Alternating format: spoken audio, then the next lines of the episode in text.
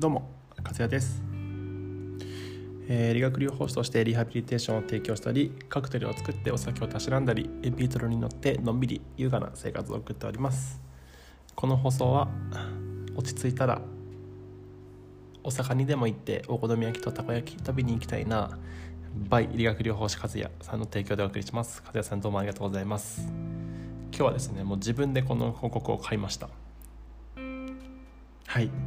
えーと、それではですねえっ、ー、と昨日から、えーと、お話お話しさせていただいてるんですけれども、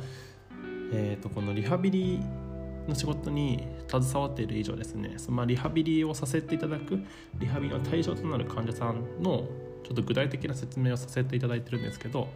えー、と昨日が脳卒中編でで今日はですね整形外科編でお話ししようかなと思います。おそらくこっちの方がリハビリのなんかイメージがつきやすいかなと思うんですけど、えーと、整形外科は本当その字のごとく、えーと、整形外科なので、えーと、骨ですね基本的にお怪我を中心とした疾患を持つ方の、えー、とリハビリとなります。えー、と僕なんか僕なんかがこのリハビリの仕事を、えー、と選んだ一つのあ一つというかまあこれしかないんですけどまあ、大きな理由がこれですね。自分もこう怪我をして実際にリハビリを受けてで、えっと、同じ境遇の人を助けてあげたいっていうふうに思ったのでえまさしくこの整形外科に、えっと、携わりたいなという思いが強くありました。でねえっとまあ、一つ大きなくくりとしてお怪我といってもいろいろありますしえーと、リハビリを対象とする方とそうじゃない方も、えーと、いるので、えー、ちょっとまた堅苦しいんですけど厚生労働省のホームページをちょっと今見てるんですけど対象の方をちょっと言いますね。えーと、1上肢下肢の複合損傷脊椎損傷による四肢麻痺その他急性発症した運動器疾患またはその手術後の患者2急性発症した運動器疾患またはその手術後の患者とは上肢下肢の複合損傷を、えー、各骨筋腱人体神経血管のうち3種類以上の複合損傷脊椎損傷による四肢麻痺体幹上肢下肢の外傷骨折切断離断運動器の悪性腫瘍等のものを言う。3関節の変変性疾患。関節の炎症性疾患。その他の慢性の運動器疾患による一定程度数の運動機能の低下及び日常生活の低下をきたしている患者。だそうです。もう本当に厚生労働省のホームページのこの言葉はね分かりづらくてかつ堅苦しい。えっとまあ噛み砕いてすごい噛み砕いて言うとえっと怪我は怪我でも骨が折れてるか否か、えー、筋肉の損傷があるかないか。まあその程度かな。はいなのでえっ、とまあ転んで膝をすりむいて血が出ましたの人はえっと、筋肉も骨も損傷はしてなくてただ皮膚を損傷して血液が出てしまっただけなのでこの方はリハビリの対象にはなりません。また同じように、えっと、階段から落ちてしまった、まあ、これは程度によるんですけど階段から落ちてしまって、えっと、太ももにあざができた。ということは、えっと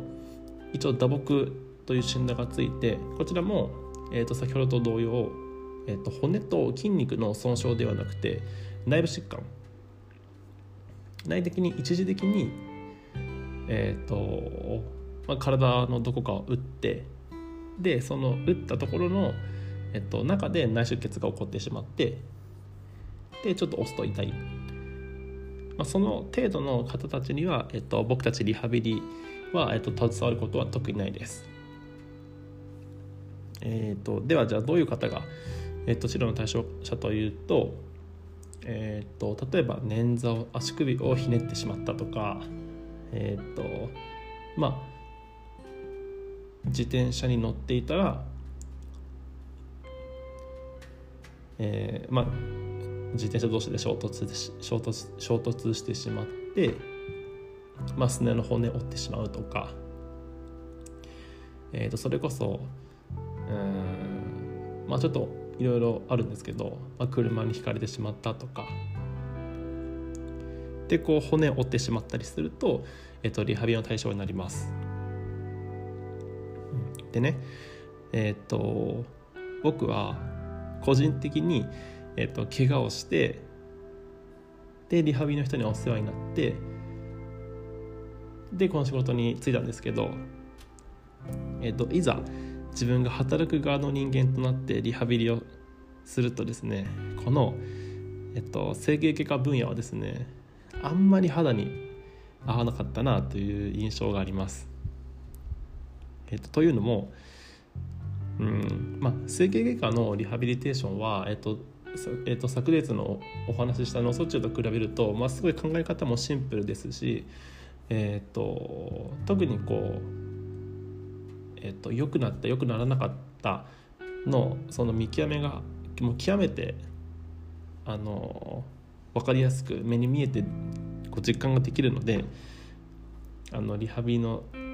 力は偉大だなというふうなお話が、えー、とよくできるんですけど、まあ、自分はちょっとこう肌に合わなかったなっていう感じですね。まあ、言ってしまえば、えっと、整形外科分野に特化しているセラピストは、えっと、その方の痛みを取り除くことがすごい上手で患者さんもそうです。大体大体痛いんですよ。大体どこかしら痛いからこれを良くしてくれって。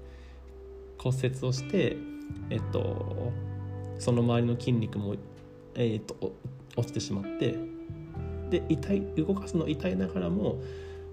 えっと、リハビリを続けていくことで筋力も上がっていくし、まあ、骨の治りも良くなるしまあえっと滞えっと固まってしまった関節の動きもまたより、えっと、動かすことができるので、まあ、考え方はすごいシンプルです。リハビリの進め方もだいぶシンプルですまあ。うんそうねただねやっぱりこうどうしてもねあのしっかりしてる人が多いのでやっぱり痛いところをこう無理やり曲げられたりするとこうすごい痛いんですよ多分皆さんも経験あると思うんですけど大体痛いんですね。他人の痛みってこう分からないんですよ。なのでこう表情をこう少し伺ってみるとかまあ、こまめにやっぱりコミュニケーションを介してこの動作をやっていいのか悪いのか痛みが出るのか出ないのかっていうのをこうもう細かく評価しないといけないです。はい。えー、っとなので、えー、っと一応ですね整形外科。まあ腰が痛いとかえー、っと肩こりがひどいとか一応対象にはなるんですけど対象にはなるんですけどえっ、とまあその辺のクリニックでも実はこうあの面倒見てもらえるのでまあななんでしょうね。この辺ちょっと難しいんですけど、まあ、一応でできます。結論から言うとできます。まあえっ、ー、といろいろね考え方もあるでしょうしえーと、接骨院とか整骨院は、えーと、柔道整復師といってまた理学療法士とは違う資格を持ってる方々が、えーと、施術をするので、まあ、そこはこうなんかちょっとお互いねなんか言い合いじゃないんですけど営業妨害にならないようにこうちょっと上手にやっていきたいなというところですね。はいえー、とじゃあそしたらですね今日は整形外科を対象とした、えー、とお話しさせていただきました。で明日はですね聞き慣れない言葉だと思うんですけど肺葉症候群という、えーと、これもまた大きく、えーと、分けたカテゴリー分けした、えーと、ものとなってます。はいま、た多分明日の放送多分一番分かりにくいかもしれないけど、まあ、あのぜひ聞いてみてください。じゃあ今日はですね整形外科整形外科の方をお話しさせていただきました。はい。じゃあまたねおやすみなさい。